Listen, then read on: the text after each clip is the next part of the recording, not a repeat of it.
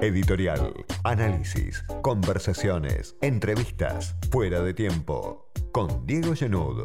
Un programa para dejar fluir las palabras. En línea está Eduardo Valdés, que es diputado nacional del Frente de Todos y que además fue embajador argentino en el Vaticano. Eduardo, soy Diego Genud, ¿cómo andás? Gracias por atenderme. Un gusto, ¿cómo estás, Diego? Bien, muy bien. Bueno, para que me cuentes y le cuentes a la audiencia de este programa una anécdota que varias veces me comentaste y de la cual charlamos en privado, que tiene que ver con Maradona, ¿no? Ahora que, ya no está, de esta semana que, que, nos marcó su muerte y que hubo tanto recuerdo sobre lo que significó a nivel mundial, por supuesto. Pero vos tenés una historia con el Papa, sobre todo, y diría dos historias con el Papa, ¿no? La relación de Maradona, primero con Juan Pablo II, que él te contó a vos cómo había sido, incluso lo contó alguna vez en público, y después con Francisco, con Bergoglio. ¿Cómo fue ese vínculo? ¿Qué fue lo que pasó? ¿Qué fue lo que a Maradona lo enamoró, digamos, del vínculo con Bergoglio y que contrastaba tanto con la, relación que había tenido con Juan Pablo II?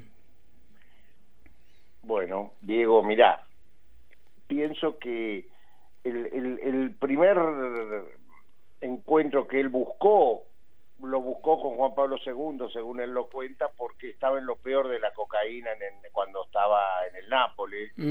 Y él buscaba como un orientador, como, como alguien que lo guíe.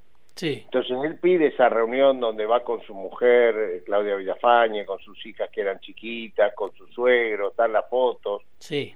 Y parece que hubo dos momentos. El Papa a todos les regala un rosario, ¿no? Sí y a él le regalan algo, un rosario especial, como que era un rosario que tenía algo de oro, ¿viste? Ya eso no le gustó, que le hicieron una diferencia entre el rosario que le daban a los otros, a su familia, y el rosario a él. Sí. Este, y porque era muy observador Maradona, ¿no? Y de pronto, después de eso, el Papa le pide un autógrafo. Y ahí es donde se le vino el mundo abajo, porque él no había ido a buscar a un tifosi. Sí. Él había ido a buscar a alguien que lo guíe, que lo oriente, y es como que se le cayó la imagen total. De Juan Pablo II. Esto, algo de esto que, vos decís contó él en el programa Punto Doc, eh, creo que La Nación esta semana incluso lo, lo, gracioso es que como, como él describe hmm. eh, la situación, era arquero, Eduardo, no entendía nada. Porque Boctila era, era arquero. Boitila, eh, Juan Pablo II había jugado al fútbol y era arquero. Entonces él lo, lo sintetizó.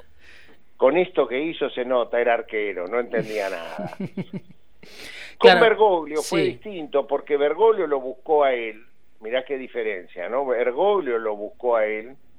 Este, no se conocían de Buenos Aires, no se habían tratado nunca en Argentina.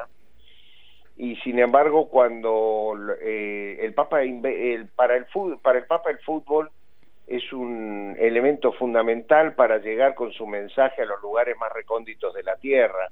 Eh, eh, en primer lugar el fútbol y en segundo elemento era Maradona, no es lo mismo Maradona que Zanetti. Vos con Zanetti llegás a las zonas urbanas. Sí. Que, digo Alguien que colabora también mucho con el Papa, ¿no?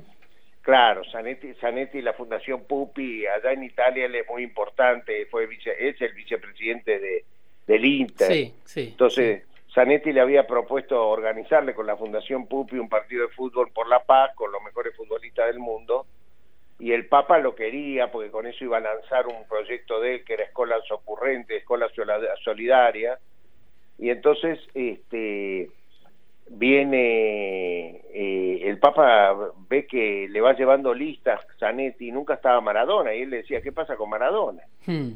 ¿Y qué lo iba a poner Zanetti a Maradona si Maradona lo dejó afuera del Mundial de Sudáfrica? Entonces se da cuenta. Había algún rencor ahí, parece.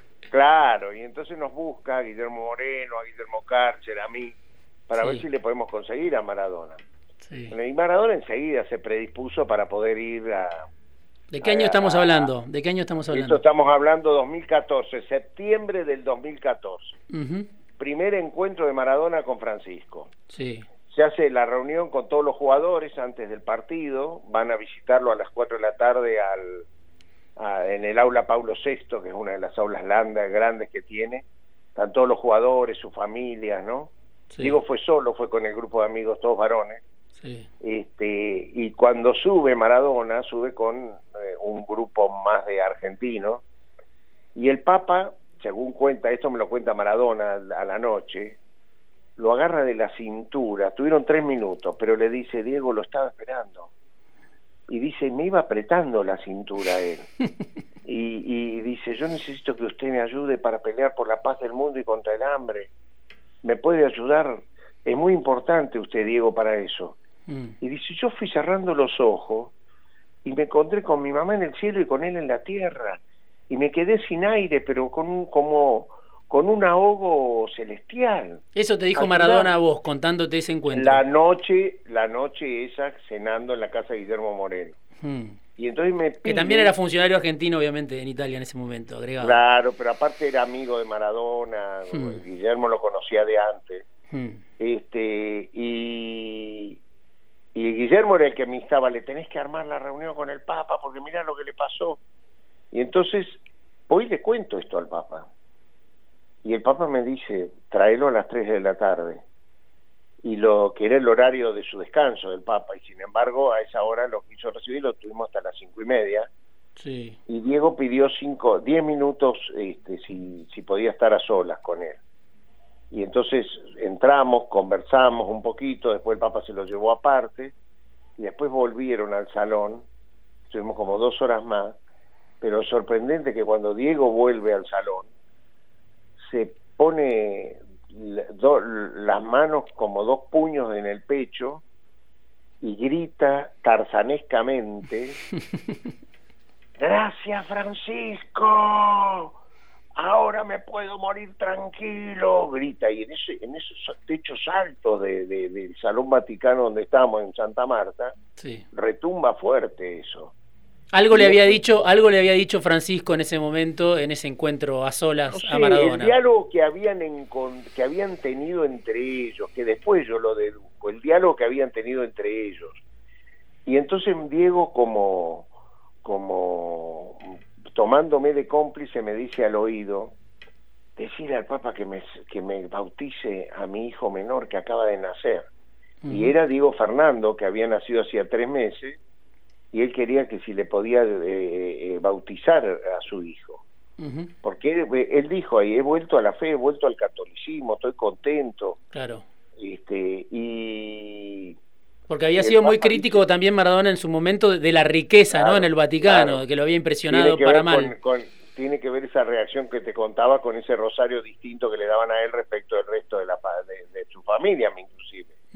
No le gustaba esa diferencia. Bueno, la cuestión es que me dice, bueno, bueno, por supuesto el Papa está muy contento de hacerle el bautismo. Lo que quería era que dice, bueno, que vengan con todos los chicos. Y yo le digo al Papa, eso dígaselo usted. Mm. No, no, si de eso estuvimos hablando. Mm. lo que es cierto es que Diego a partir de ahí se fue, se, se fue a recomponer su relación con su hijo napolitano, ¿eh? que se eh, revinculó mucho más fuerte con su otra hija, este, Hanna, y, también ahí habló muy bien de, de, sus hijas, este, Dalma, Yanina, de la propia, este, de su propia mujer. O sea, ese Diego de ese día es un Diego como que quería tenerlos a todos adentro, ¿no? Y empieza un camino él, claro, de, de, revincularse con sus afectos de revincularse él que iría a Doña Tota, que, estaba presente, su papá, todo. Había un sobrino de él que estaba ese, ese día junto con él. Este, y la verdad que estuvo cinco días en Roma y fueron cinco días de gloria porque inclusive para él era la primera vez que volvía a Italia después del tema de la FIP, que lo perseguía la, la FIP.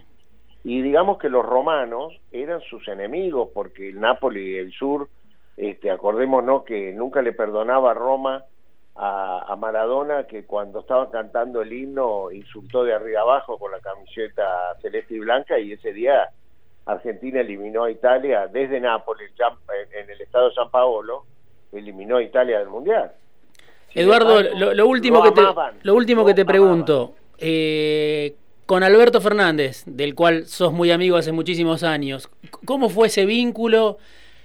¿Qué me podés contar de esa relación entre Maradona y Fernández? el, vínculo de Alberto con Maradona es muy preexistente al, mío. Eh, Alberto es un fanático de Argentino Junior y él iba a ver a los cebollitas. Mm. Eh, Alberto aparte cuánta diferencia de edad tiene con Maradona, ¿no? Maradona 60 y Alberto 62, creo que tiene, 61. Es más chico que yo, Alberto. O sea que, que son dos tipos, un fanático del fútbol como es eh, Alberto, encima del equipo de Maradona, y él quedó muy marcado por eso, por ese estilo de Argentino Junior, al punto que Alberto siempre, nosotros en el grupo tenemos, somos de Boca, de River, y él es muy pro River porque dice que Boca nunca, cultivó, a pesar de que Riquelme este, y, muchos jugadores de Argentinos Juniors jugaron en, Boca, la escuela maradoniana y el propio Maradona se hizo más en, en, River, se practica más en River que en Boca. Mm. Pero esa es mi visión. Y, y, pero está muy vinculado, muy vinculado a, Maradona antes que yo, porque él, él vio los cebollitas, yo no los vi. Eduardo, te agradezco muchísimo este rato. Quería que, lo cuentes para la audiencia porque me parece que me parece el mejor periodista argentino, lo digo al aire. Abrazo. Gracias. Un abrazo, Eduardo.